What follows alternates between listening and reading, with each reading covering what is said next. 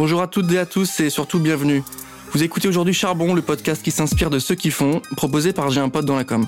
Dans Charbon, nous parlons inspiration, créativité, fougue, envie, travail, vision du monde, et tout ça sans bullshit, mais surtout avec beaucoup de bienveillance. Et dans ce nouvel épisode, on reçoit un entrepreneur jeune mais talentueux puisqu'il n'a que 25 ans. Euh, il est déjà euh, à la tête de plusieurs rachats d'entreprises. Aujourd'hui, je suis avec Théo Lyon. Salut Théo, comment tu vas? Ça va et toi? Ça roule. Je suis euh, ravi de t'avoir avec nous sur ce nouvel épisode de Charbon où tu vas nous parler un petit peu de toi, tu vas nous parler de ton parcours, tu vas nous parler de Kudak, ton parcours un peu entrepreneurial et des enjeux d'avenir sur différentes boîtes. On aime bien commencer ce format par un petit CV de l'invité, donc j'aimerais bien que tu me parles un petit peu de toi, me dire d'où tu viens, qui tu es et aujourd'hui ce que tu fais? Ben avec plaisir, écoute, merci beaucoup de me recevoir, en tout cas ça fait plaisir. Moi je m'appelle Théo, j'ai grandi à Versailles, euh, j'ai aujourd'hui 25 ans et donc j'ai eu un parcours assez classique de lycée, voie scientifique, puis j'ai fait une prépa, et puis ensuite du coup j'ai, enfin je suis rentré à HEC en programme grande école. Et donc pendant mon année de master entrepreneur juste avant, j'ai commencé à monter une boîte euh, qui s'appelle Kudak, qui a commencé avant tout en freelance et qui est issue d'une mauvaise expérience que j'avais eue en agence en Australie où j'ai pas trop kiffé le, la façon dont était rendu le service. Je trouvais ça un peu démodé en termes de qualité et de, et de process. Donc j'ai essayé d'abord de vivre par mes propres moyens pour pas avoir à dépendre de ce genre de personnes parce que je me disais que c'était ça le monde de l'entreprise. Et en fait, ça s'est accéléré assez vite parce que rapidement, j'ai, je suis allé chercher du contenu euh, aux US. Et donc j'ai commencé à appliquer un peu les trucs qui se faisaient là-bas en France. Ça a très bien fonctionné. Et puis j'ai découvert LinkedIn, qui a été une grosse source de, de brand et d'acquisition de clients pour nous. Et donc ça fait que deux ans et demi plus tard, aujourd'hui on est une cinquantaine en full remote. Et euh, mon activité principale aujourd'hui c'est du growth e-commerce. Donc c'est un petit peu évolué depuis euh, Facebook Ads que c'était à l'époque.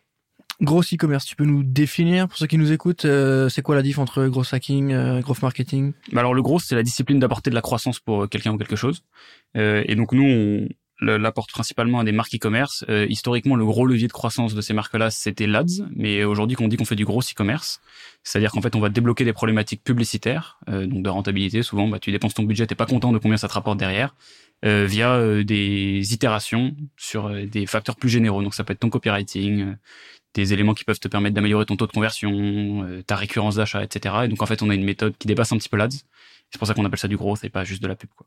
Ouais, donc il y a un enjeu et un travail qui va au-delà de foutre son budget média et de regarder comment ça perd, fait de réajuster. Il y a un travail sur euh, la sémantique, sur le choix des mots, sur euh, les actes d'achat dont tu parlais avant, sur l'usage, sur le niveau de connaissance de l'annonceur aussi, parce que euh, générer du lead alors que dans le funnel t'es même pas encore en termes de noto, t'es à zéro c'est votre travail aussi là d'accompagnement sur ce type de problématique? Ouais, c'est ça. C'est qu'en fait, on essaie de partir toujours de la partie euh, immergée de l'iceberg, c'est-à-dire se dire, ok, bah j'ai pas un bon retour sur investissement dans mes campagnes. C'est quoi le problème fondamental? Mm.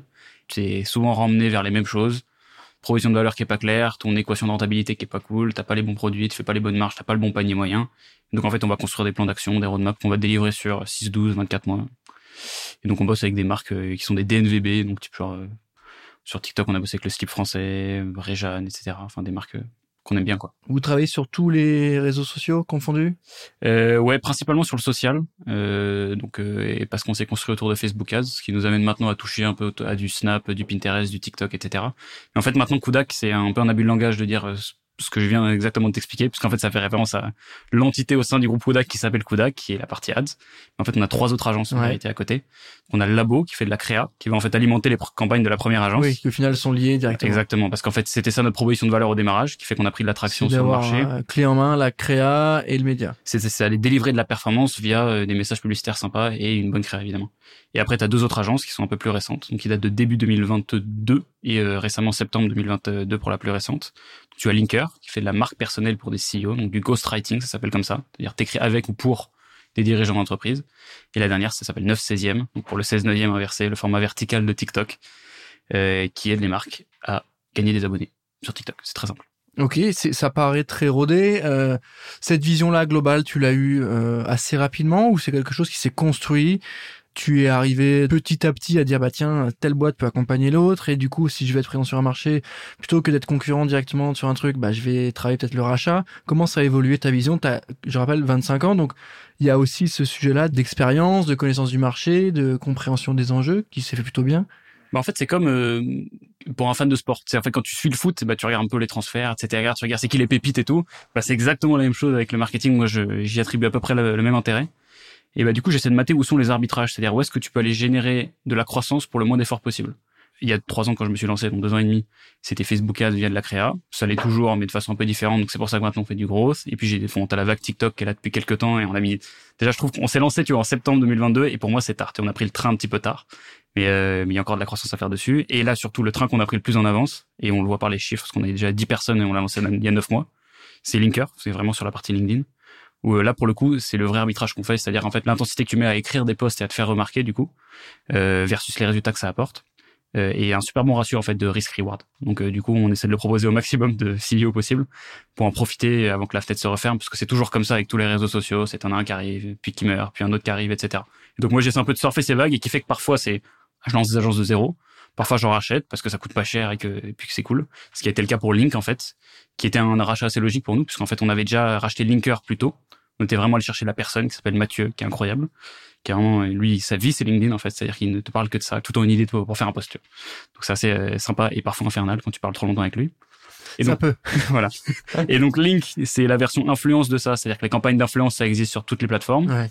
n'y a pas de raison que ça n'arrive pas sur LinkedIn. Donc on en a fait pas mal. Notamment, on a eu l'occasion de bosser ensemble sur une campagne. Ouais. Voilà. euh, Ouais, non, mais hyper intéressant sur la vision. Et je trouve qu'au final, euh, il y a toujours un truc de. euh, c'est juste, c'est au bon moment, euh, et tu le dis toi-même en même temps. euh, bah LinkedIn, euh, on on verra ce que ça donne, mais pour l'instant, euh, c'est un marché.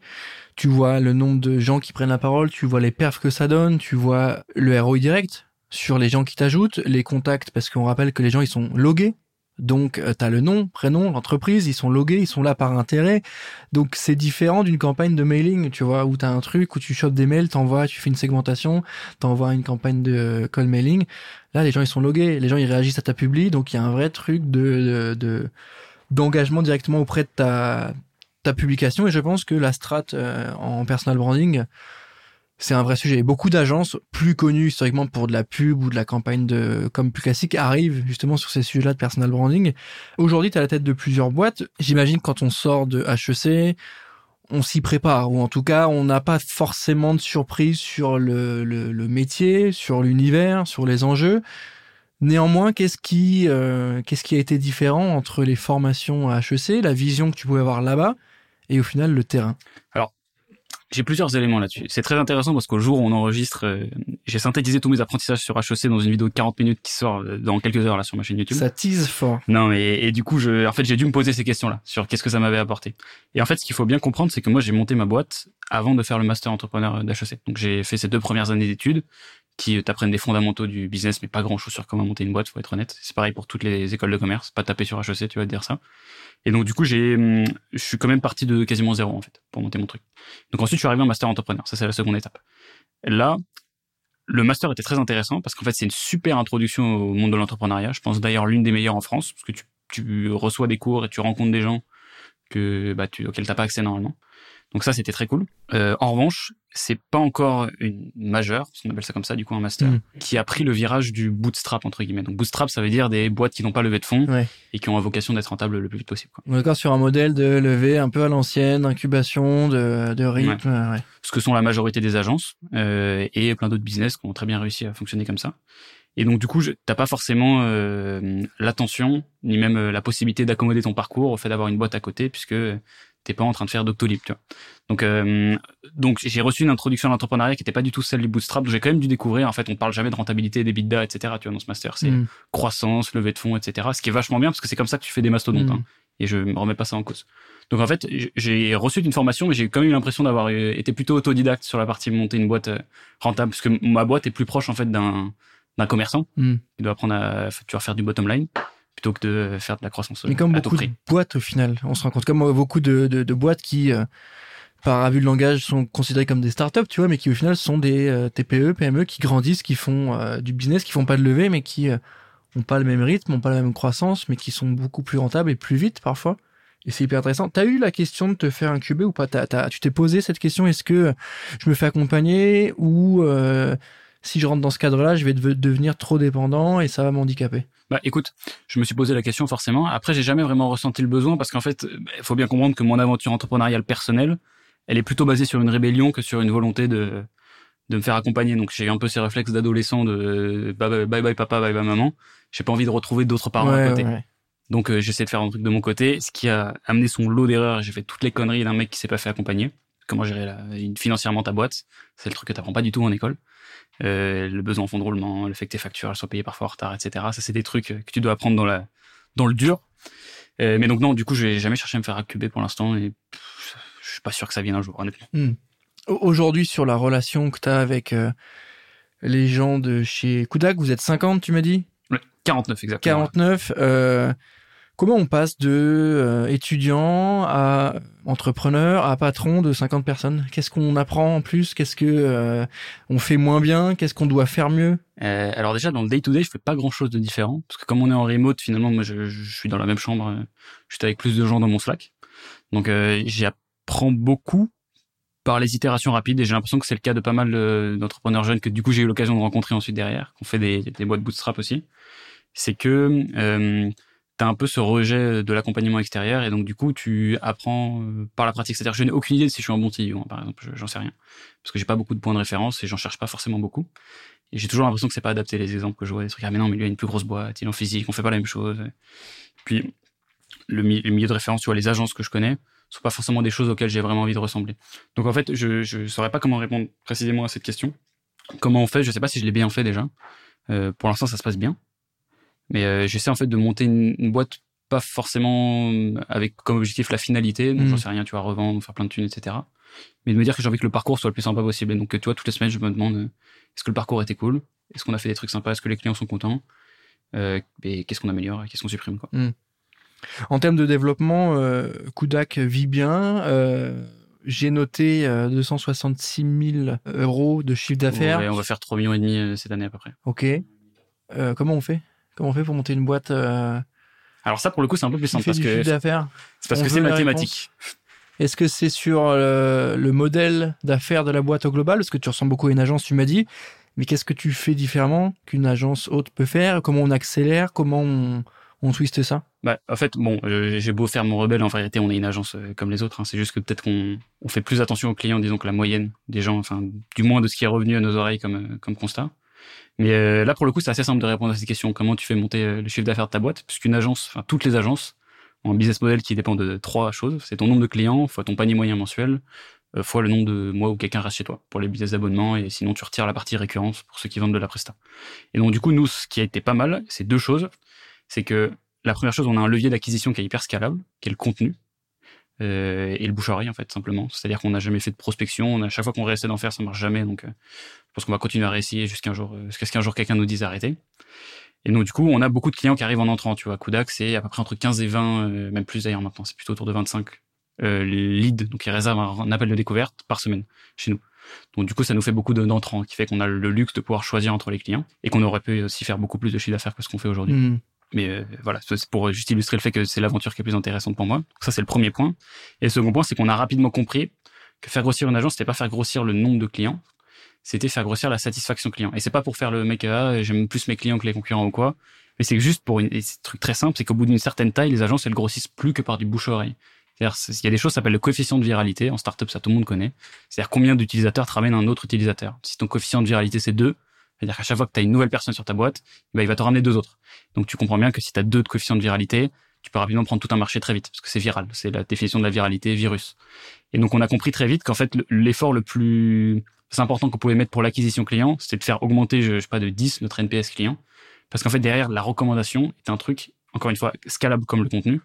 Euh, et donc du coup, on a tout optimisé chez Kodak pour faire en sorte que tous les retours clients remontent le plus vite possible, même en remote, et qu'on puisse agir dessus rapidement. Donc on allait chercher beaucoup de choses dans les méthodes agiles, par exemple, sur euh, tu vois les sprints euh, et tout, tout ces, tous ces rituels qui permettent en fait de permettre d'avoir de la data terrain qui revient. Comment on fait ces retours clients là pour ceux qui nous écoutent? Je pense que c'est hyper important. Est-ce que c'est du one to one Est-ce que c'est un, un, un, échange physique? Comment ça fonctionne? Nous, on a un... en fait, quand tu es en remote, faut à tout prix éviter tout l'oral. Euh, c'est horrible parce que sinon tu as une data qu'une personne a reçue et que le reste de l'équipe n'a pas. Donc ce qu'on fait et qui est assez récent, c'est qu'on a en fait euh, sept channels Slack qui s'appellent les retours terrain, qui sont des retours terrain organisés par équipe et qui sont en fait des endroits où tu as le devoir, pas juste le besoin, mais juste vraiment la nécessité de le faire, c'est-à-dire de déclarer toutes les choses que tu trouves intéressantes sur le terrain, négatives comme positives, pour que l'équipe en bénéficie. Et donc ça nous fait en fait énormément de matière, donc de Mmh. data Mmh. brute qu'on peut utiliser. Donc telle personne, j'ai fait tel reporting à tel moment, il m'a coupé au bout de cinq minutes parce que j'ai passé trop de Ouais, temps sur la ouais. partie chiffres, pas assez sur les insights. C'est standardisé ça? C'est totalement standardisé, euh, chacun raconte un peu à sa manière, où il y a des manières de remplir le. C'était standardisé. T'as trois, un point, un retour terrain, c'est trois points. C'est euh, bon, t'as ton titre évidemment de truc, t'as la description du problème. Et, on veut pas de solution, on veut juste le problème. Hmm. L'importance du problème de 1 à 3. Donc euh, 3, est-ce que c'est critique, faut le résoudre maintenant? Bref, la petite euh, petite échelle. Et la troisième chose, c'est les notes potentielles. Donc ça, c'est si t'as des documents importants à mettre dedans, ok, bah c'est le- j'ai l'enregistrement de mon call, regardez-le. Ou euh, est-ce que j'ai une proposition de solution, j'ai vu telle boîte qui avait fait tel truc, etc. Donc en fait, on en envoie beaucoup. On récompense évidemment l'équipe qui parce que ça c'est très important aussi en remote, c'est d'avoir les incentives qui vont derrière plutôt que de fouetter tout le monde. Ouais, euh. Fais-moi des retours terrain. Et donc j'offre euh, j'offre beaucoup de bouteilles de vin en fait euh, aux gens qui qui m'aident beaucoup à progresser. Donc c'est, on, standard. on marche au pot de vin du coup chez Kudak. Absolument. Alors là, le, le vin au sens propre quoi. C'est hyper intéressant et je trouve ça euh, ultra euh, utile dans la mesure où tu nous parles de remote et nous on a tous en tête ce truc du remote qui oui est très bien, oui performe et oui est un modèle de, de- d'entreprise et en même temps ce retour à il faut on a besoin de se voir etc. Bah euh, on, a des réponses sur euh, comment on améliore euh, la connexion entre les collaborateurs et surtout leur performance. Tu vois, ce que ce que tu me racontes sur le- les process, qui est quand même la clé de voûte d'une boîte, les retours, les échelles de 1 à 3, on a l'impression que tu standardises tout, que tu processes tout, et qu'au final, il n'y a pas de place pour le ah je sais pas trop. Non, t'as un process, tu le remplis, ça accélère, ça va vite, et en même temps, ça va pas vite pour aller vite. C'est juste que l'info, on n'a pas besoin de la traiter d'une autre manière que sur 1 à 3. Et je trouve ça assez intéressant pour ceux qui nous écoutent, qui peuvent se poser des questions de comment est-ce que je vais euh, faire en sorte de, de, de scaler, comment je vais mettre en place des vrais process. Est-ce que ce process-là, il n'est pas juste là par principe, parce qu'on m'a dit de mettre du process, et qu'au final, il n'est pas utile alors que je pourrais faire différemment. Donc, l'exemple que tu donnes est plutôt hyper concret et hyper intéressant. Maintenant, la question que j'ai, c'est sur la satisfaction client. On y revient. Toi, tu es en contact de certains clients ou pas? Est-ce que la marque Théo Lyon joue? J'imagine que oui, notamment sur LinkedIn. C'est là qu'on t'a vu, etc. Tu faisais beaucoup de vidéos. Je crois que tu as commencé avec YouTube. Enfin, tu nous en parleras. Mais est-ce que la marque euh, Théo Lyon, elle impacte le business? Si oui, de quelle manière? Alors elle a une utilité décroissante, la marque Théolion, euh, parce qu'elle déjà, tu vois, pour reprendre nos trois facteurs de croissance d'une boîte, elle n'a pas d'impact sur la rétention client, elle n'a pas d'impact sur le panier moyen, mais elle a un peu d'impact sur l'acquisition client. Même si aujourd'hui, maintenant, 70% de nos clients nous connaissent, on a mesuré, c'est vraiment c'est 72, euh, nous connaissent via le bouche-oreille, donc c'est-à-dire sans que j'ai besoin de foutre ma gueule à aucun endroit. Donc j'ai toujours une importance, les gens me découvrent par le contenu, sur la brand c'est important, etc. Mais ça l'est moins. Enfin aujourd'hui, Moins qu'avant? Ça l'est beaucoup moins qu'avant parce qu'en fait j'ai toujours fait en sorte d'essayer d'utiliser ma marque personnelle comme un outil tu vois et pas comme une fin donc euh, je, ça m'intéresse pas de faire du contenu si ça rapporte pas de business à Kodak. Ça c'est toujours le truc. C'est pour ça que j'ai attendu beaucoup de temps et j'ai commencé à faire mon premier sponsoring de chaîne YouTube après euh, trois ans euh, parce que tu- c'était pas c'était- pas ça qui finançait la chaîne. J'ai jamais été influenceur et je me suis pas perdu dans ce truc là est-ce que je vois des clients pour ta question du démarrage? Hmm. chez Kodak, tu as trois façons de voir les clients. Tu les as de façon quantitative, donc c'est-à-dire tu as des enquêtes qui partent en fait sur le NPS euh, régulièrement, tous les trimestres, qu'on a besoin d'en envoyer, sur lesquels tu vas choper de la data euh, quanti. Tu as les, hum, les interviews en fait simplement que tu as avec les gens en day-to-day. Enfin, c'est pas du day-to-day, mais c'est les tes opérationnels, c'est ça. Et donc là, en fait, on est en train de mettre en place d'ailleurs des journées qui s'appellent les KYC, donc Know Your Client, euh, qui sont des demi-journées où on appelle tous les clients. On va mettre en place, on va mettre la première en place sur euh, Q4, là, et qui ont pour but de ramener du quali. Et l'autre partie, c'est la partie un peu de l'aventure Kodak, c'est-à-dire qu'on a beaucoup d'événements qui viennent avec le contenu. Genre, on a un podcast qui s'appelle Enlève tes chaussures, par exemple, euh, où on est dans un canapé, on tourne dans une baraque en soirée, on prend un apéro en même temps, et en fait, on en profite pour ramener des clients. Et donc, euh, donc, on ramène des clients, ils font la fête avec nous, même chose pour des petits déj, pour euh, des soirées, etc. On est en train de beaucoup mettre l'accent dessus. Et donc, c'est les trois moments où on voit les clients, et en fait, il y en a très peu qui ont besoin de moi pour vivre, à part euh, les tournages de contenu. Ce dernier point là, qui est euh, la stratégie autour du contenu, euh, c'est devenu important euh, assez rapidement, j'imagine. Comment vous arrivez à apprécier ça. Est-ce qu'il y a un vrai besoin de mettre le client en avant Il y a une sorte de social proof? Est-ce que euh, la parole du client ou la mise en scène du client ou le fait d'intégrer le client à vos contenus et à vos à vos rendez-vous te semble essentiel, primordial? Comment tu jauges ça? Bah, c'est toujours sur ce, ce point clé de la croissance, donc la vraie North Star de la boîte, c'est c'est satisfaction. Donc en fait, tous les trucs que tu peux donner en plus de ton service de gérer des campagnes, etc. Parce que ça, tu peux le faire 10% mieux que les autres, Mais euh, ce qui fait vraiment la rétention, c'est tous les trucs que tu vas donner en plus derrière. Et donc nous, on- tu vois, dans la culture de boîte, tout en haut, notre devise, c'est faire vivre des aventures de croissance à nos clients. Donc dans la partie aventure, tu as plein de choses, tu as des hauts, des bas, des péripéties, etc. Et donc on essaie de faire en sorte d'avoir des moments forts un peu tout le temps. Mm. Et évidemment, le, dans une aventure, il y a toujours un héros. Le héros, c'est pas Kudak, c'est le client. On est le guide. Euh, Et donc du coup, on essaie de le mettre en valeur euh, autant que possible. Mais pas parce qu'on a envie de le mettre en valeur pour, euh, parce que c'est cool pour la croissance, c'est parce que il y a des gens qui ont vraiment des trucs intéressants à raconter. Et donc, beaucoup des gens que je fais passer dans mon podcast Libre e-commerce, par exemple, sont des clients, la moitié, parce qu'ils ont des choses intéressantes à raconter. Donc, évidemment, ils sont super contents de passer. Moi, je suis super content que ça me fasse un épisode. Et donc, on a pas mal, en fait, de, de boucles de croissance sympa comme ça. C'est-à-dire, je fais un client, je fais un podcast qui me ramène un client, qui a ensuite envie de passer un podcast, qui du coup me fait un épisode de podcast qui me ramène d'autres clients, Hmm. Et la boucle, elle est bouclée. Aujourd'hui, c'est quoi ta définition de l'entrepreneuriat euh, globalement et, euh, et la tienne, toi, en, en perso Est-ce que tu te considères comme entrepreneur aujourd'hui? Ouais, alors quand même, je pense que j'ai pas trop de doutes là-dessus. Mais je, mais euh, il y a Oussama qui disait une phrase super que j'ai j'ai beaucoup de mal à ne pas lui voler. C'est euh, les entrepreneurs n'ont pas le monopole d'être entrepreneurs. Et je trouvais ça assez stylé. C'est-à-dire qu'en fait, il y a des gens que je trouve hyper entrepreneurs qui sont pas entrepreneurs. Euh, donc en fait, moi, ma définition de l'entrepreneuriat, c'est des gens qui sont capables d'exécuter rapidement des choses grandes, qui ont de l'impact, etc. Et donc, c'est pour ça qu'aussi t'as plein de gens qui sont entrepreneurs, qui sont pas très entreprenants. Mm. Et en fait, tu le sens direct. Un entrepreneur, moi, je simile beaucoup ça au mec qui va foutre les mains dans le cambouis. C'est un truc qui est très dur à ne pas perdre quand tu veux grossir une boîte aussi. C'est comme tu t'éloignes des retours terrain, et bah finalement, de, t'as de plus en plus les mains propres. Et donc, je suis très admiratif en fait de tous les tous les fondateurs d'entreprise qui vont faire des trucs en fait, qui perdent pas la, la partie exécution, qui tombent pas dans la stratégie. Et donc, je dirais que le, le mec entrepreneur, c'est le mec qui a les mains les plus sales. Ok, c'est celui qui est au plus proche sans forcément être toujours dans l'opérationnel. C'est le mec qui reste quand même au contact euh, du réel et qui se confronte à des nouveaux sujets peut-être aussi. euh. Voilà, qui va nettoyer les mains des autres, tu vois, genre. Ok, j'aime bien, j'aime bien l'image. Aujourd'hui, est-ce que tu as des moments où tu doutes? Comment tu te confrontes euh, au au doute? J'imagine que euh, c'est pas simple de lancer la boîte, c'est pas simple euh, de développer son business, etc. Est-ce que tu doutes? Si oui, comment tu gères ça? Est-ce que euh, le doute que tu as aujourd'hui, c'est le même qu'il y a deux ans? Euh, Comment tu, tu, tu gères ça? Alors, je doute tout le temps. Moi, je suis un peu parano sur le fait de pas être la meilleure agence, de me dire qu'il y a potentiellement quelqu'un qui fait un meilleur service que moi. Donc, c'est pas ouf pour la sérénité, mais c'est pas mal pour le service client. Et en revanche, les doutes qui m'ont fait le plus mal dans l'aventure, c'est ceux où j'ai douté de la, ma volonté de vraiment faire cette boîte. Je pense que c'est tous les entrepreneurs ont un peu ce même doute, c'est quand, quand tu remets vraiment en cause ta participation à une aventure. Pour moi, ça c'est les doutes qui sont les plus chauds. Tu vois, plutôt cette année, on a un petit peu des difficultés financières parce que j'ai géré comme une merde la trésor et j'ai découvert que tu peux avoir une boîte hyper rentable qui pouvait faire faillite. Et ça, c'est su- c'est super dur à comprendre pour euh, bah, des raisons très simples. C'est que nous, quand on board un client chez Kodak, si tu signes le 1er janvier, tu lui émets sa facture au 31 et il peut la payer sous 30 jours, donc fin février. Euh, entre ce moment-là, toi, tu as payé deux mois de salaire Hmm. de quelqu'un. Et donc, tu peux te retrouver avec une boîte qui veut grossir trop vite et donc euh, s'emmène vers la faillite toute seule, alors qu'elle est en croissance énorme et on a fait 500% de croissance en 2021 et on va faire 200 à 300% cette année. Et on a failli mourir en fait, juste pour des trucs tout cons, parce qu'on se faisait aussi, en plus, t'as les retards de facture. Et donc ces trucs-là, je me suis posé la question parce que c'est tellement dur en fait mentalement. Les soucis financiers, je sais pas si t'en as vécu aussi, c'est euh, c'est les seuls qui te retirent le sommeil, je trouve, Mm. euh, où ça t'empêche de dormir. Et là, je me suis, j'ai commencé à vraiment me poser la question est-ce que j'ai envie de porter ce poids-là?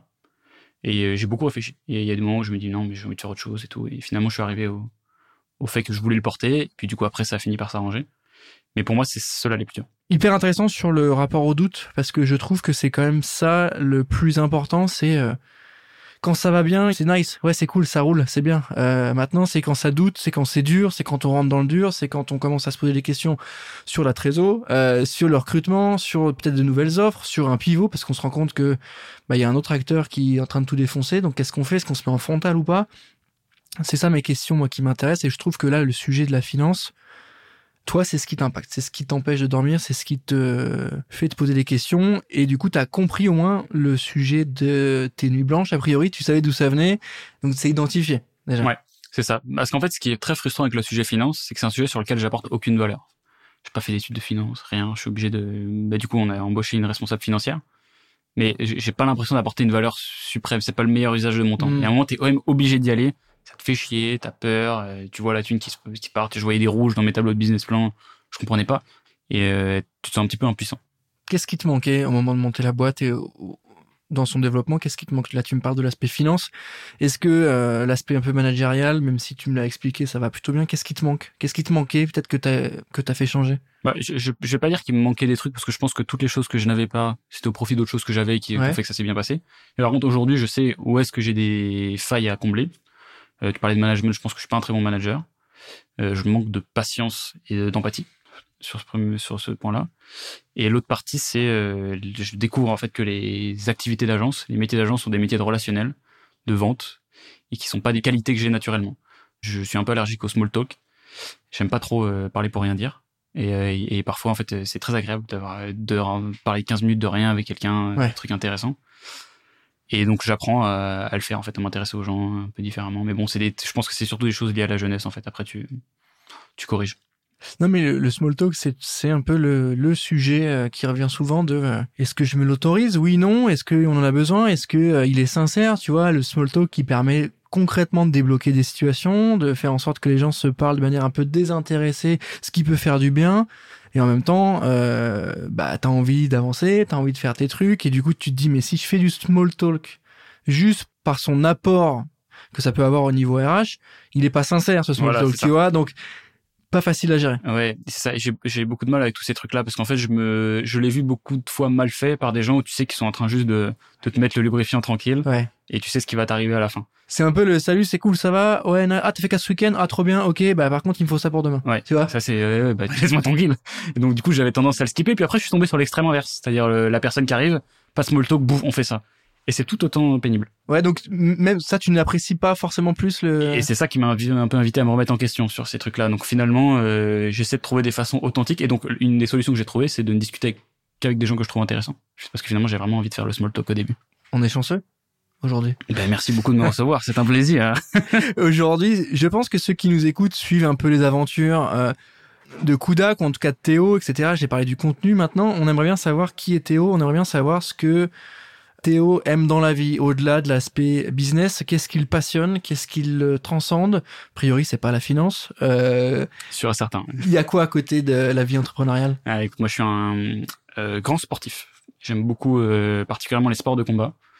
Je fais énormément de MMA que c'est vrai que je mets pas du tout ça dans les vidéos. Peut-être que je devrais. Ça devrait être un, un des pans de ma. Ah, on va titrer comme ça l'épisode de, Charbon. Comment tu peux faire du MMA et monter un business euh, non violent tu vois Après, moi, j'ai, pas, je, dis je fais du MMA. Je suis pas un grand combattant. J'en fais quelques fois par semaine, mais mais mais donc non, je fais beaucoup de sport. Tu fais ça où? Je fais ça au Fushan Kun à Vanves, pour ceux qui connaissent. T'as regardé le combat euh... J'ai tout, tout, je sais pas quel combat tu vas dire. Bah, le dernier à Carotel Arena qui, qui oui, euh, incroyable. Paris, incroyable. Ouais. Non, vraiment. Euh... C'est une première, c'était, euh, c'était fou. C'était incroyable. Et Cyril Gann, je trouve que c'est vraiment l'exemple du champion français, brandé bien pour que les Français l'apprécient, mais à la fois pour plaire aux Américains. Ouais. Je, je le trouve génial ce mec. C'est trop bien. Écoute, c'est, je m'attendais pas à cette réponse. Euh, du coup, je trouve que ce truc-là de, j'ai l'impression qu'il y a un peu un parallèle de, de se confronter. Euh, sur ces sports de combat, c'est toi en fait. C'est euh, c'est toi qui va te remettre en cause quand ça va pas. C'est toi qui va te remettre en cause quand t'es pas assez bon. Je trouve qu'il y a un parallèle assez palpable entre la vie du sportif, euh, plutôt de sport de combat ou de confrontation, tu vois, à l'entrepreneur qui doit monter un projet, monter un budget, monter une strat et qui au final se dit bah peut-être que si je bosse plus, je serai meilleur, tu vois. Donc il y a un entre deux peut-être aussi à trouver. Bah, euh... Ouais, j'y vois pas mal d'avantages. Moi surtout ce que j'ai découvert, c'est euh, le fait d'être à l'aise avec la confrontation bah, physique d'abord et puis ensuite mentale. Parce que moi, j'ai pas, j'ai grandi à Versailles. Donc, euh, à Versailles, c'est pas un milieu. Confrontation physique à Versailles, non, non, non, fut un temps. Elle, mais, elle est faible. Ça date. Aujourd'hui, non. Mais non, mais c'est pas un milieu hostile. J'ai toujours grandi. Euh, voilà, faut cacher euh, les trucs que t'as. Faut pas trop exprimer ses, enfin, ses sentiments. Moi, c'est plutôt, je sais pas si c'est l'affaire de Versailles ou plutôt d'éducation, mais euh, ma mère elle me disait toujours sois discrète. Et, et, en fait, quand tu montes une boîte, tu te rends rapidement compte, particulièrement quand tu fais du contenu, qui est l'extrême inverse en fait, où tu dois montrer, tu dois raconter ta vie, etc. Mmh, ce qui est mmh. totalement non naturel euh, dans la vie de tous les jours. Et d'ailleurs, ça, ça allait, euh, faut pas oublier que les influenceurs dans la vraie vie ils parlent pas tout le temps d'eux aussi. Donc, euh, donc faut pas oublier que c'est quand même quelque chose pour se mettre en valeur sur les réseaux sociaux. Donc ça m'a appris un petit peu à être à l'aise avec, euh, enfin à vivre bien en fait en étant dans une confrontation, à se dire que parfois c'est nécessaire et qu'il vaut mieux éteindre un petit feu que euh, se faire cramer par un incendie en fait. Et je, je me rends compte beaucoup plus ça va. Tu vois sur le management aussi, ça c'est un truc que j'ai appris, c'est que dès que j'ai moins le petit malaise, le petit doute sur un, petit truc, et eh ben je crée une bonne grosse gêne, mais j'en parle directement. Parfois c'est rien et parfois, c'est quelque chose et tu désactives un truc qui t'aurait fait, mais genre un feu de forêt hmm. d'ici six mois. Donc voilà, euh, mes apprentissages du MMA. Trop bien. Écoute, euh, c'est franchement c'est hyper bien pour. Euh, j'espère que tu amènes euh, ta pierre à l'édifice pour le démocratiser un peu et pour. Ah, j'aimerais bien, j'aimerais bien plus tard. C'est ça, c'est ultra violent, mais il y a, y a quand même un vrai lot de valeur autour de, de ce truc qui est assez intéressant et je, je, je comprends pourquoi ça peut brider, ça peut un peu ralentir, ça peut un peu effrayer. Par ailleurs, c'est ultra intéressant, c'est ultra technique, c'est ultra utile aussi pour la vie de tous les jours. Je pense que la confrontation avec soi-même euh, peut être importante. Tu sais, il y a un truc de euh, bah je vais me faire cogner, je vais avoir mal, mais en fait euh, accepte de prendre des coups dans la tronche, tu vois, et après tu verras qu'en fait bah un t'en meurs pas, ouais. et deux en fait tu vas commencer peut-être à kiffer ça et tu vas dire ok bah là je vais voir ma courbe d'évolution, tu vois, un peu comme dans la vie et dans le business ah mais je vais pas trop en rendez-vous, je me confronte pas trop parce que euh, ou je lance pas le projet parce que je sais pas trop. Bah ouais, mais si tu le lances pas, tu sauras jamais. Donc lance-le, casse-toi la tronche et tu vois où est le problème et en fait, tu vas rater une fois, deux fois un autre truc et les autres échecs, ils vont être euh, ouais, mais c'est pas le premier en fait. Mais tu fais des sports de combat? Moi, je fais, c'est pas du sport de combat à port mon c'est du rugby, tu vois. J'étais sûr, on était un t-shirt Heineken, euh, évidemment. J'étais sûr. T'as une moustache, moustache, t-shirt Heineken, bien sûr. Ceux qui nous écoutent ne voient pas la dégaine, mais effectivement, j'ai un t-shirt Heineken euh, et j'ai la moustache de Movember, donc un peu tôt, mais voilà, elle est, elle est prête pour être bien en place. Donc oui, effectivement, il y a, y a l'aspect là dans le rugby qui est, qui est aussi... Euh, bon là, t'es en équipe. Ouais, ce, qui est, ce qui est encore différent. Ouais. C'est différent, tu vois, mais il y a, il y a vraiment ce truc là de ouais, ouais, en fait, tu vas prendre des coups. Euh, si t'es pas ok avec ça, n'y va pas comme dans la vie entrepreneuriale, tu vas prendre cher. S'il y a un problème, tu vas tout prendre pour toi. Euh, si la boîte elle va pas bien, tu vas, malgré le fait qu'il y ait des offres, qu'il y ait des produits et qu'il y ait une distance entre ta marque et toi, tu vas quand même le prendre pour toi. On est d'accord. S'il y a un projet qui va pas ou la marque qui fonctionne pas bien, c'est toi qui va être impacté quand même, même si on essaye de prendre de la distance. Et ce que je trouve vachement stylé dans le rugby, j'en ai jamais fait vraiment, mais euh, j'ai pas mal regardé l'équipe de rugby d'HEC évidemment, euh, c'est que il suffit d'une personne désengagée dans l'équipe pour que ça foute le seum à tout le monde. Tu te rends compte, c'est pareil dans une boîte. Je sais pas que si t'as un mec dans ton équipe qui évite tous les contacts, qui va faire des mmh, faux plaquages, mmh. qui va laisser passer le gros de 120 kilos, là, ça fout le seum et ça décourage tout le monde. Et ça, c'est vraiment un truc que j'ai compris dans les équipes de sport, qui est hyper applicable aux entreprises. C'est qu'en fait, tu, tu ne t'élèves pas au niveau du plus haut de ton équipe, mais tu tombes au niveau du plus bas. Et, euh, et c'est un truc qui est assez flagrant. Ça s'appelle la densité de talent, d'ailleurs. C'est Barry Hastings, le mec qui a fondé Netflix, a écrit un bouquin dessus, qui s'appelle No Rules Roots, sur la culture de boîte qui est assez génial et qui fait qu'en fait, euh, parfois en retirant des éléments qui sont pas là pour le collectif et qui font descendre ta moyenne, bah, tu fais monter la moyenne de toute l'organisation et donc tu, tu es plus productif à moins qu'avant quoi. Non, mais c'est hyper intéressant. Ça, enfin, je sais plus quelle expérience j'avais vu, mais ça doit être des Américains aussi sur une équipe de basket d'université où euh, ils ont fait les deux tests, tu vois, et ils ont euh, à terme enlevé l'élément qui était le moins au niveau par rapport au reste de l'équipe, et ils ont vu qu'en fait, le, globalement, le niveau montait quand il était plus là. Ouais. Et à l'inverse, ils ont mis un mec qui était ultra bon et au final, bah, il a, ouais, il a fait des bonnes perfs, mais euh, c'était moins éloquent au niveau de l'équipe globalement euh, de mettre un mec bon pour dresser tout le monde versus enlever le mec un peu moins bon. Donc il y a quand même un, vrai lien. Et c'est exactement comme euh, il y a une super interview sur YouTube d'Arsène Wenger. Euh, qui est une conférence incroyable où il parle de, je sais pas si tu l'as vu. El Famoso. Elle est, ouais, elle est, elle est, elle est sublime, elle est trop bien. Et euh, qu'est-ce que je voulais raconter? Euh, Ouais, ça dit euh, en fait avoir ce genre de personnes là, ça dit aussi quelque chose sur l'état d'esprit du coach. En fait, en gardant des gens mauvais dans ton équipe, tu montres ce que tu tolères et donc t'indiques le niveau de mmh. d'exigence mmh. dans ton équipe. Et c'est pour ça que tu vois, ces décisions inconfortables qu'on doit, dont je te parlais tout à l'heure, c'est typiquement ce genre de choses-là. Quelqu'un où tu sais, au bout de deux, trois semaines, tu as des petits doutes et qu'il a, si ça s'améliore, c'est, c'est plutôt du miracle que de la normalité.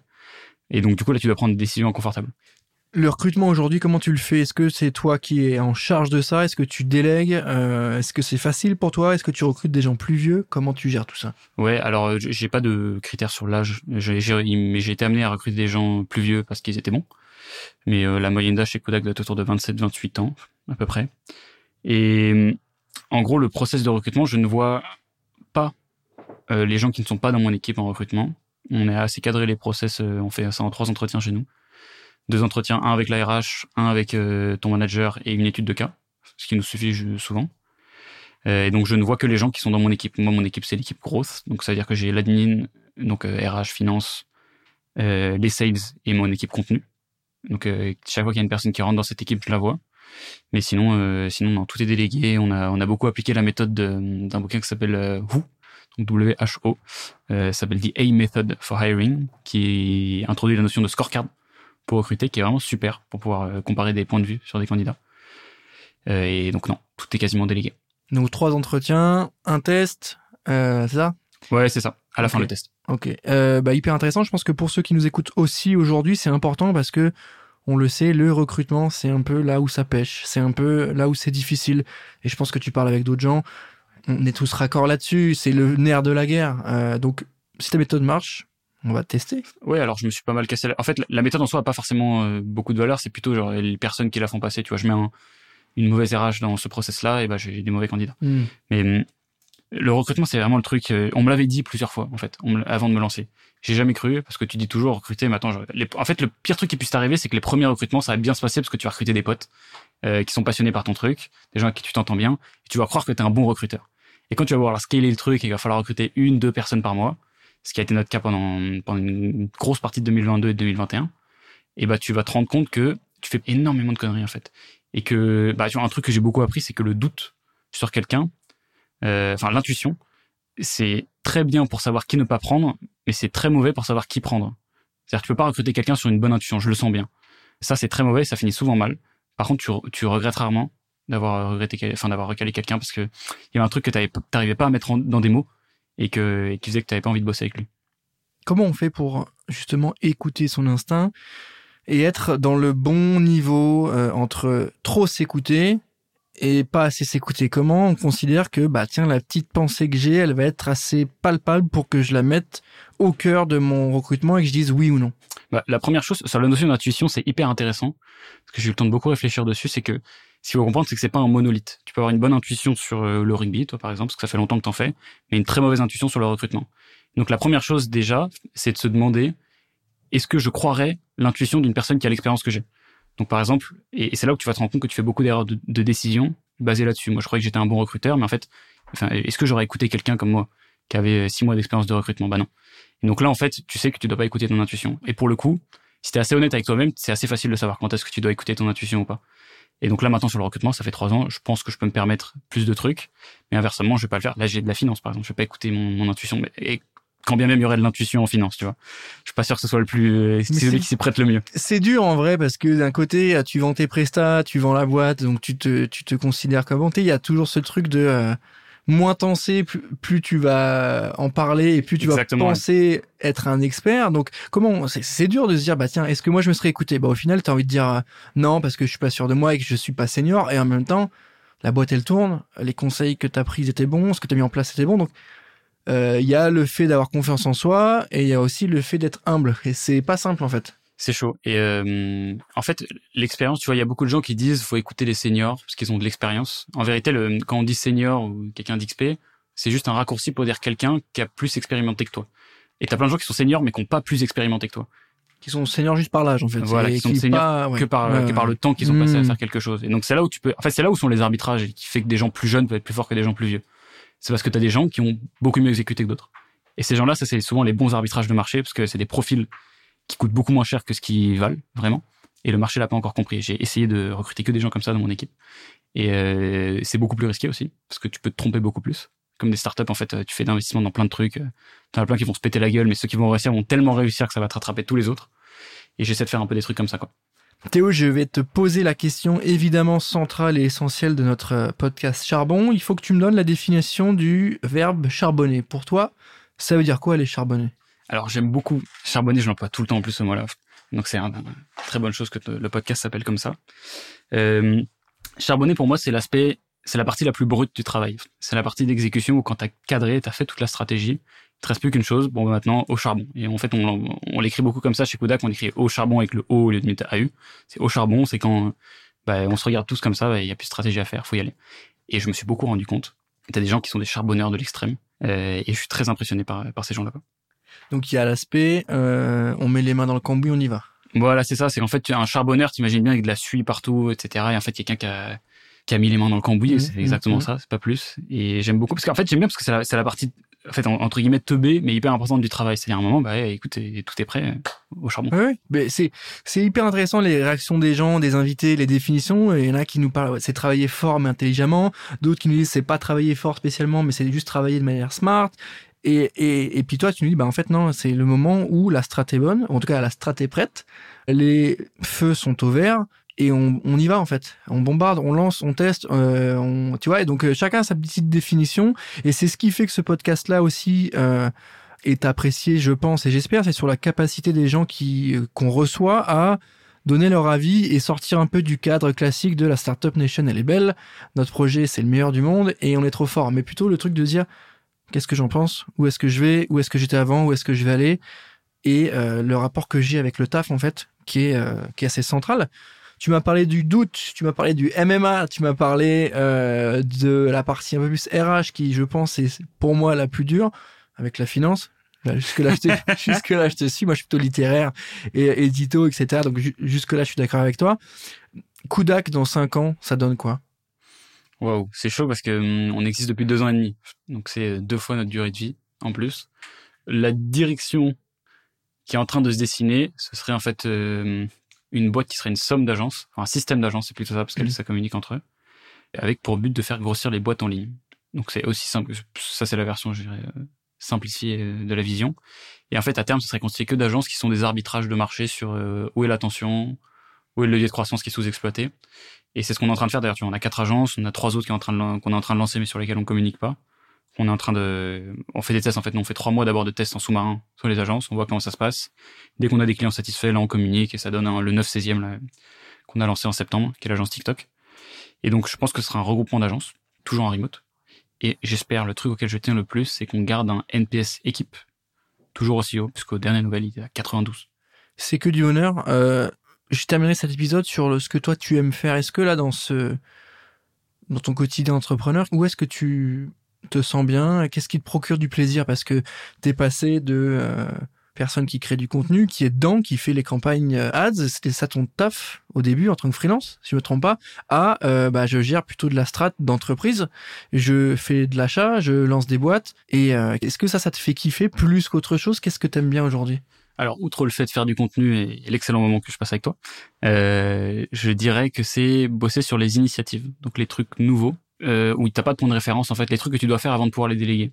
Donc c'est faire le, le bulldozer parce que c'est un peu ma ma situation aujourd'hui dans Kodak. C'est-à-dire qu'on a beaucoup parlé de process mais euh, les process souvent c'est pas moi qui les qui les fait c'est des gens beaucoup plus intelligents que moi sur cette partie-là. Donc typiquement Paul euh, mon associé euh, ou Mathieu ou Guillaume qui sont mes deux mes deux autres. Donc les quatre associés de Kodak au total mais euh, c'est par exemple lancer ces nouvelles agences. Tu vas prendre un truc de zéro et l'emmener de sur les nouvelles agences qu'on lance, on va faire 0 à 100 000 d'MRR en 12 mois. Ça, c'est un truc, ça m'excite, tu vois. Et après, de 100 000 à, à 400 000, bah, mes qualités sont pas les plus utiles.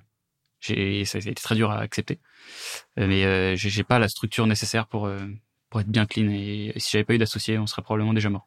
Ouais, donc tu as paradoxalement besoin quand même aussi de cette confrontation d'idées, d'avoir quelqu'un avec qui tu peux échanger, d'avoir une sorte de catalyseur de ton énergie. Voilà, moi j'aime le chaos, il faut quelqu'un qui remette l'ordre derrière. Ok, hyper intéressant. Et euh, qu'est-ce qui te manque aujourd'hui euh, d'un point de vue pro? Qu'est-ce que euh, d'un point de vue perso, euh, t'es bien? Le malheur de l'entrepreneur, c'est qu'il se voit jamais assez haut ou il se voit trop. Tu vois, il y a ce truc de je peux toujours faire plus, je peux toujours faire mieux, je peux toujours euh, dormir moins d'heures. Tu vois, qu'est-ce qui te manque aujourd'hui sur le pro et sur le perso pour tu vois, est-ce que tout va bien, tu vois? Bah tout va bien, mais de manière générale, ça c'est cool. Mais l'impact des soucis de finances qu'on a eu et dont on parlait juste avant sur ma vie, c'est que j'ai eu beaucoup à me questionner sur si jamais l'aventure est un échec à la fin, est-ce que je suis content du voyage? Et je suis arrivé avec une ferme réponse qui est oui 100%. Et j'ai même construit des nouveaux trucs pour que ce soit euh, le plus agréable possible. Donc aujourd'hui, il manque pas grand chose. Tu vois, j'ai rajouté des choses. Maintenant, on se voit en plus des team building, on part avec toute l'équipe euh, chaque trimestre dans les. Ça s'appelle l'académie de saison en fait. Donc là, l'académie d'hiver, c'est à... enfin, d'automne, c'est à Amsterdam. C'est d'avant, c'était à Lisbonne. C'est En fait, j'ai ajouté plein de moments. Les enlève tes chaussures les soirées, c'est les meilleurs moments de ma semaine. Tu vois, ça, je sais pas si ça rapporte du business, mais en tout cas, c'est j'adore passer ces soirées-là. Et donc j'ai jalonné le truc de partout. Donc en fait demain tu m'annonces que bah, la boîte est en faillite et en fait il y a un mec qui a volé dans la caisse. Moi j'aurais le seum, mm. je vais pleurer un petit peu, mais ensuite je serai trop content des souvenirs. Donc l'importance du euh, trajet, mais pas forcément la destination. En tout cas, pas en premier. Phrase qui malheureusement est consensuelle qu'on trouve partout, mais qui, Ouais. euh, fort heureusement, bah, peut se confirmer et peut, peut être réelle en fait. Oui, oui, malheureusement, elle a été écubée euh, dans tous les sens. Mais, Mais c'est peut-être euh, qu'elle a quelque chose de vrai au final, tu vois. C'est plus difficile de Euh, la vivre. Tu vois, des gens qui l'ont vraiment érigé comme Maxime dans la Startup Nation, par exemple, c'est pas vrai. Ouais, tu vois, genre, ouais. c'est 99% des gens, ils font pas leur exit à la fin, ils ont le seum et ils vont te dire, Ouais. ouais, je fasse une super aventure, etc. Ouais. Là, ils se sont fait fouetter par des invests, euh, terminé. Écoute, je, je trouve ça passionnant. Euh, dernier conseil euh, pour ceux qui nous écoutent. Dernière question, est-ce que tu aurais quelque chose pour inspirer ceux qui nous écoutent pour lancer leur projet? Est-ce que tu as un conseil? Est-ce que tu as euh, un mindset à avoir, un état d'esprit à adopter? Hmm. C'est chaud parce que j'ai jamais eu la prétention de vouloir inspirer des gens. Chaque fois que j'essaie de le faire, ça marche pas. Donc, c'est un peu dur. Non, honnêtement, je, en fait, je, pense que tu peux avoir un prisme assez facile de prise de décision dans ta vie. C'est est-ce que, euh, si jamais t'es, toi, t'es dans ton petit cercueil tranquille et euh, et il y a le mec qui fait ton oraison funèbre, il dit, euh, voici Théo euh, ce matin et il a, il a pas laissé passer un piéton, tu vois, un truc, une connerie. Est-ce que tu serais content qu'un mec il le dise à ton oraison funèbre? Et en fait, tu peux, les décisions sont assez simples dans la vie si tu raisonnes comme ça. Donc, je sais pas si c'est un peu glauque ou quoi, mais j'imagine beaucoup comme ça. Est-ce qu'est-ce que les gens diront de moi quand je- Ouais. J'aurai terminé Non, c'est pas glauque. Je trouve parce qu'il y a une notion euh, limite un peu, un peu. ouais, C'est simple, il restera rien. Non, mais il y a une notion de, euh, à l'inverse, peut-être d'héritage aussi, de qu'est-ce que tu aimerais que, est-ce qu'est-ce que tu aimerais laisser, tu vois. Et en même temps, c'est léger parce que tu auras disparu, etc. Et en même temps, euh, bah, je peux laisser un truc cool, tu vois. Euh, Je peux. euh, Et à la fois, c'est peut-être un peu rough, pas oublier quand je fais une agence, tu vois, je suis pas non plus en train de sauver le monde, mais Non, mais écoute, euh, on, on- tout le monde là, ceux qui nous écoutent aujourd'hui, ont bien conscience de ça. Je pense que la discussion qu'on a aujourd'hui, elle est ultra détendue, ultra saine. Et euh, on n'est pas sur ces sujets-là de sauver le monde. On est sur ces sujets de quelle est la personne que j'ai en face de moi. Et si euh, pour toi, savoir quel type de personne tu es, euh, qu'est-ce que tu vas laisser, euh, comment tu peux euh, peut-être donner envie à des gens de se lancer, c'est important de cette manière-là. Bah, c'est, c'est, c'est, moi je trouve ça hyper intéressant. C'est, euh, il y en a pour qui ça vaut rien, il y en a pour qui l'héritage c'est important et laisser une trace c'est important. Moi, je- moi, d'un point de vue perso, je trouve ça important. j'ai trouvé un truc très cool aussi. Je suis tombé sur un petit tableau dans une pub Facebook d'ailleurs récemment. Les connards qui font de la pub sur les réseaux sociaux, un enfer. Infernal. Qui, qui était euh, ta vie, c'était un peu glauque aussi, mais ta vie en semaine. Je sais pas si tu vois un peu ce tableau où t'as, où t'as des ronds qui, qui, qui représentent en fait toute ta vie. Et tu te rends compte que le tableau il est pas si grand que ça, avec des points, et ça coche en fait toutes les les semaines que tu as déjà vécues. Ouais. Et tu te rends compte qu'en fait, genre, finalement, il n'y a pas tant de semaines que ça dans une vie. Et, et tu dis à chaque fois que tu repousses d'une semaine ton projet, Ouais, tu te rapproches de. et en fait, tu dis, et à un moment, tu- à la fin, tu, si quelqu'un, tu peux pas vraiment répondre de façon logique à quelqu'un qui dit, mais attends, mais pourquoi tu t'es balancé la semaine dernière dans ton truc? Qu'est-ce que, enfin, qu'est-ce que t'attendais? Hmm. Tu dis, je lance dans un an. Un an, c'est 52 semaines. Tu vas, tu vas griser toute une, toute une ligne. tu perds des pas des points de vie mais euh, tu, tu vois c'est, littéralement des points de vie. Hein. tu, C'est, tu ça. grilles des points de vie quoi. Ouais. Euh, écoute, euh, on arrive à la fin de cet épisode. Je suis ravi déjà euh, de t'avoir eu aujourd'hui. Euh, je suis ravi que, tu aies pu prendre le temps de répondre à, à nos questions. Merci à toi déjà Théo. Bah, merci à toi beaucoup. On est parti un peu sur l'inspirationnel. C'est pas trop mon habitude, mais Mais on est parti sur l'inspirationnel de manière euh, très concrète. On n'est pas arrivé haut et on a fait que du haut. On a on a commencé concret et en même temps on s'est dit bah tiens est-ce qu'on se projetterait pas un peu? Est-ce qu'on est-ce qu'on parlerait pas un peu de nos, nos envies un peu plus hautes? Et je trouve que c'est plutôt euh, c'est plutôt agréable. Merci Théo, merci à tous de nous avoir écoutés. Je rappelle que vous pouvez mettre 5 étoiles sur Apple Podcast parce que c'est toujours bon pour le référencement. Merci encore à toi Théo. Euh, on te souhaite du courage euh, pour le développement de Kudak parce que il a l'air d'avoir une belle euh, bel avenir avec les agences dont tu m'as parlé et euh, je vous dis merci à tous de nous avoir écoutés et on se retrouve très bientôt pour un nouvel épisode de Charbon. Ciao ciao.